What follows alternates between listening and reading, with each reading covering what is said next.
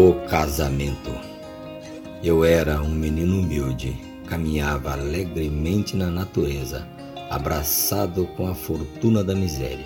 Dormia mansamente nos braços da pobreza, possuindo uma coragem de ouro, com uma imensa esperteza.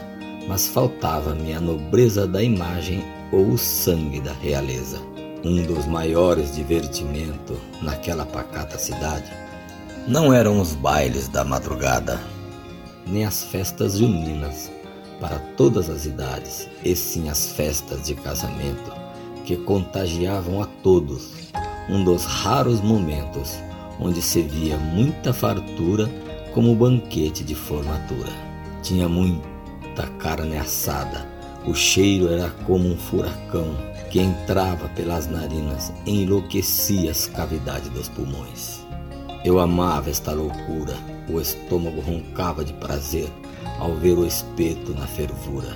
Refrigerante era como água cristalina saindo de uma fonte pura.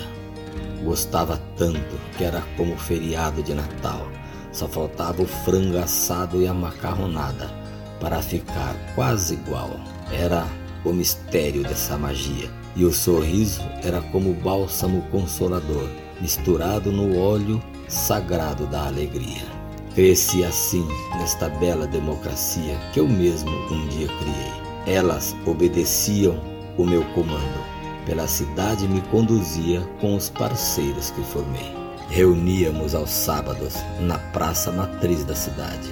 Já era devidamente marcado, porque antes já foi planejado. Vibrava com aquele grande momento, o coração disparava de emoção ao saber de um novo casamento.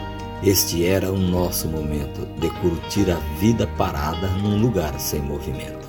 Todo fim de semana a história se repetia. De manhã a notícia se esparramava. Como tempestade de areia, a cidade ficava coberta de poeira. Colhia os frutos da informação. Com muita habilidade e destreza, esparramava entre os irmãos. A semana sempre terminava com uma festa diferente. Não procurava nem disfarçar no meio de toda aquela gente. Toda história sempre toma uma curva diferente. Num sábado ofuscante e fervente, o sol a terra consumia, mas à tarde um casamento de gente fina no melhor clube da cidade era o orgulho da fervorosa burguesia. Estava sendo realizado às claras na luz da alma do dia. Todos competiam para entrar na festa, ombro a ombro se degladiavam, porque a família era da alta, muito conhecida na cidade. Todos abraçavam a fantasia, destilando o vinho da curiosidade. Tudo era ortodoxamente controlado. Porteiro de terno preto, com um olhar desgovernado, controlavam a entrada e a saída era rigidamente observada, com muita autoridade. O rigor era um registro forte dos homens contratados. Os convites dourados com fios de ouro brilhante, muito bem decorados, eram todos marcados. Foi entregue pelos próprios noivos no dia do noivado. Nesta época de glória, eu já era um adolescente. Não fiquei desesperado me alegrando grandemente, pois não era um convidado, mas seria o primeiro casamento que eu não tinha furado. Sentei no banco da praça, meu pensamento estava tão quente que era como uma fornalha acesa no inverno, e do crânio saía fumaça. Como entraria naquela festa, sentir o gosto da vitória e escrevê-la em minha testa, perpetuando para sempre esta belíssima história. O homem sábio que persiste com seu intento não é levado pelo vento. Seu plano é uma rocha e acaba se tornando realidade, materializando seu pensamento. Desci pelo outro lado do clube, vi uma porta fechada. Ela não estava marcada e não tinha porteiro mal encarado. Olhei a bondosa entrada, senti que docemente me chamava. Caminhei até ela, percebi que estava só encostada.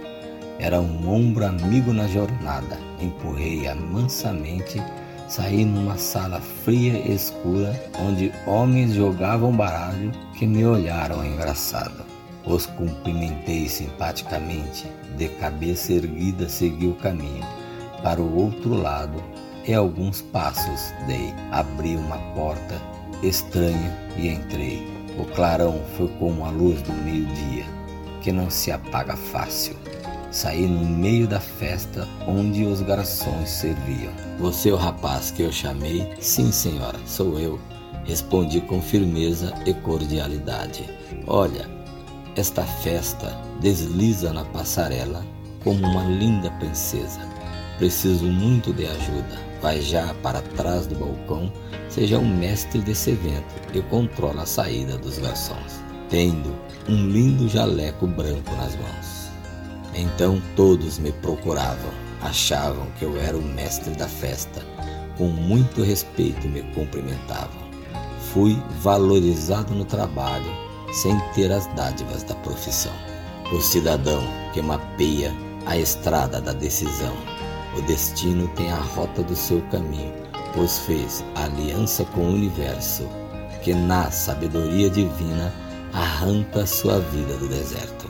Quando tudo acabou e as luzes começaram a ser apagadas, aquela senhora me procurou. Vou te dar um bom pedaço de bolo, pois você muito me agradou. Quando cheguei em casa, as pernas perdiam suas forças pelo trabalho que foi desgastante e pelo álcool abundante, mas trazia um enorme pedaço de bolo, de tão grande que era que mamãe se espantou, mas nem se abalou, porque estava acostumada comigo e fortemente me abraçou. Neste momento, aconselhou-me com carinho e decência: Toma cuidado, meu filho. A embriaguez é traiçoeira, perverte e fermenta o ego do cidadão pode te dar asas de águia sem você saber e voar na confiança da razão. Sem entendimento, ela muda o caminho, podendo ser escura sua direção.